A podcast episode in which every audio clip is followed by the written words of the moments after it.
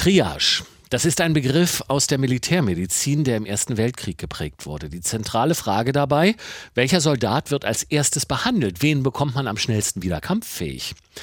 Dieser Begriff wird heute auch in der Notfallmedizin verwendet, bei Pandemien beispielsweise. Und da sind wir bei Corona und der sich andeutenden Omikronwelle. Menschen mit Behinderungen befürchten, dass sie im Fall einer Triage hinten überfallen und nicht behandelt würden.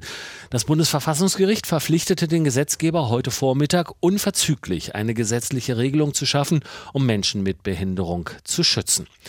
Die Präsidentin des Sozialverbandes VDK, Verena Bentele, ist jetzt bei uns am Telefon. Frau Bentele, ich grüße Sie. Hallo, schönen guten Tag. Frau Bentele, zunächst, Sie begrüßen das Urteil. Warum? Ja, also erstmal sind wir ja schon jetzt doch äh, fast zwei Jahre in der Corona-Pandemie. Und die Klage wurde von einigen Menschen mit Behinderungen schon vor einem guten Jahr, schon im Sommer 2020 eingereicht, also vor anderthalb Jahren kann man schon sagen. Das hat jetzt doch lange gedauert, bis das Bundesverfassungsgericht hier ein Urteil gefällt hat.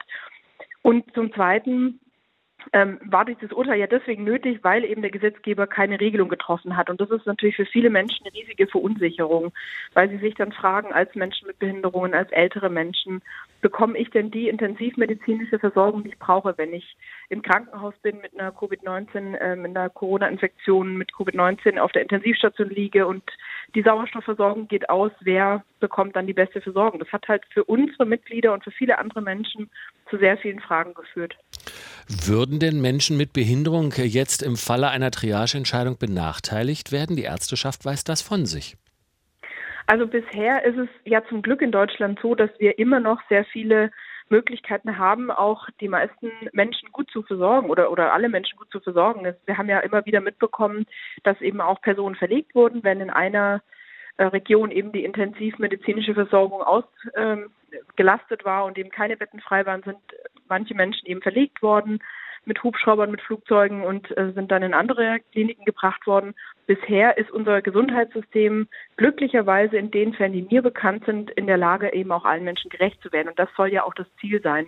Also diese Triage-Situation ist ja wirklich dann nur im absoluten Notfall eine, die eintritt und nicht in der Regel. Und deswegen haben wir natürlich auch vielen unserer Mitglieder immer gesagt, die uns angerufen und angeschrieben haben, sie können sich darauf verlassen, dass sie eine gute Versorgung bekommen. Aber was halt von vielen natürlich die Angst ist, was passiert, wenn ich eben diese Versorgung nicht mehr kriegen kann? Wer ist dann der Erste, der von den Geräten genommen wird?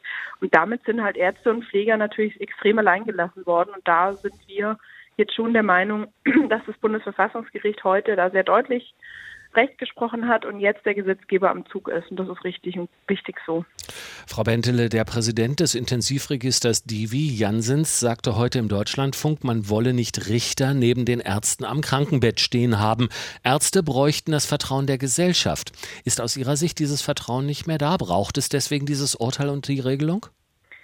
Ich würde es eher anders sehen. Ich würde sagen, die Ärztinnen und Ärzte brauchen eben die Möglichkeiten, auch Entscheidungen treffen zu können. Und diese Möglichkeiten und Richtlinien müssten, müssen aber dann eben mit dem Gesetzgeber ausgehandelt werden.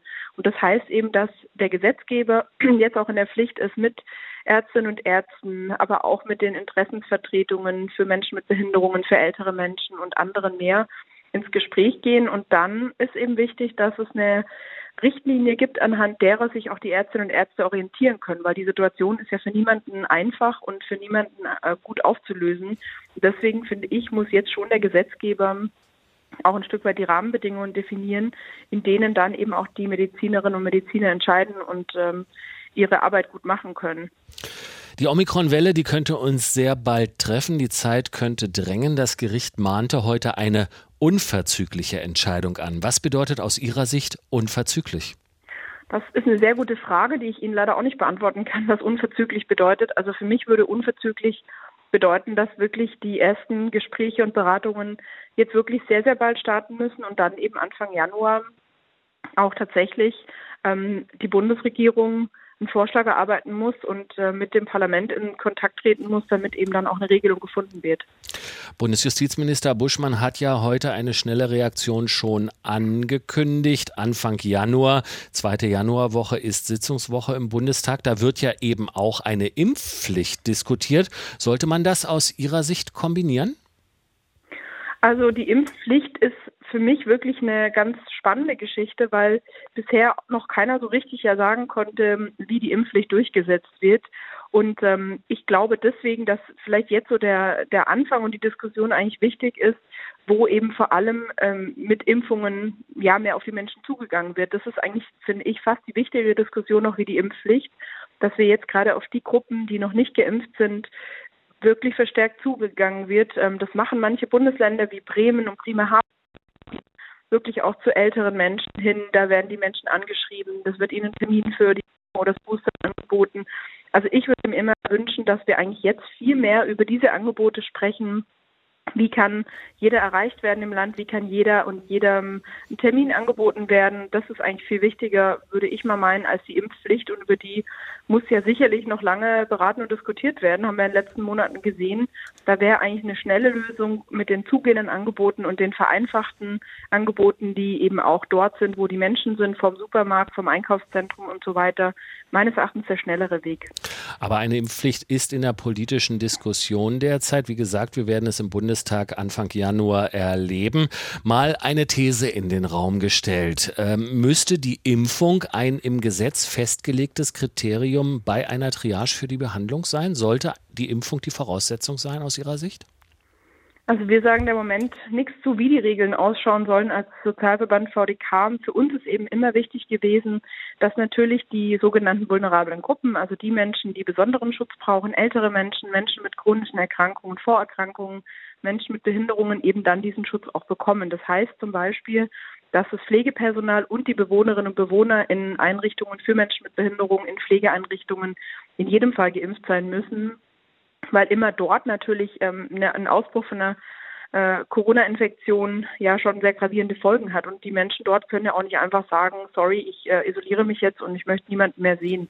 Von daher finde ich, da sollte man schon wirklich mit äh, Konsequenz auch daran arbeiten, dass dort alle Menschen geschützt sind und sich und andere schützen durch die Impfung. Das sagt Verena Bentele, die Präsidentin des Sozialverbandes VDK. Frau Bentele, ich danke Ihnen sehr für Zeit und Gespräch und wünsche Ihnen ein gutes neues Jahr. Danke, wünsche ich Ihnen auch. Tschüss. Inforadio vom Rundfunk Berlin-Brandenburg.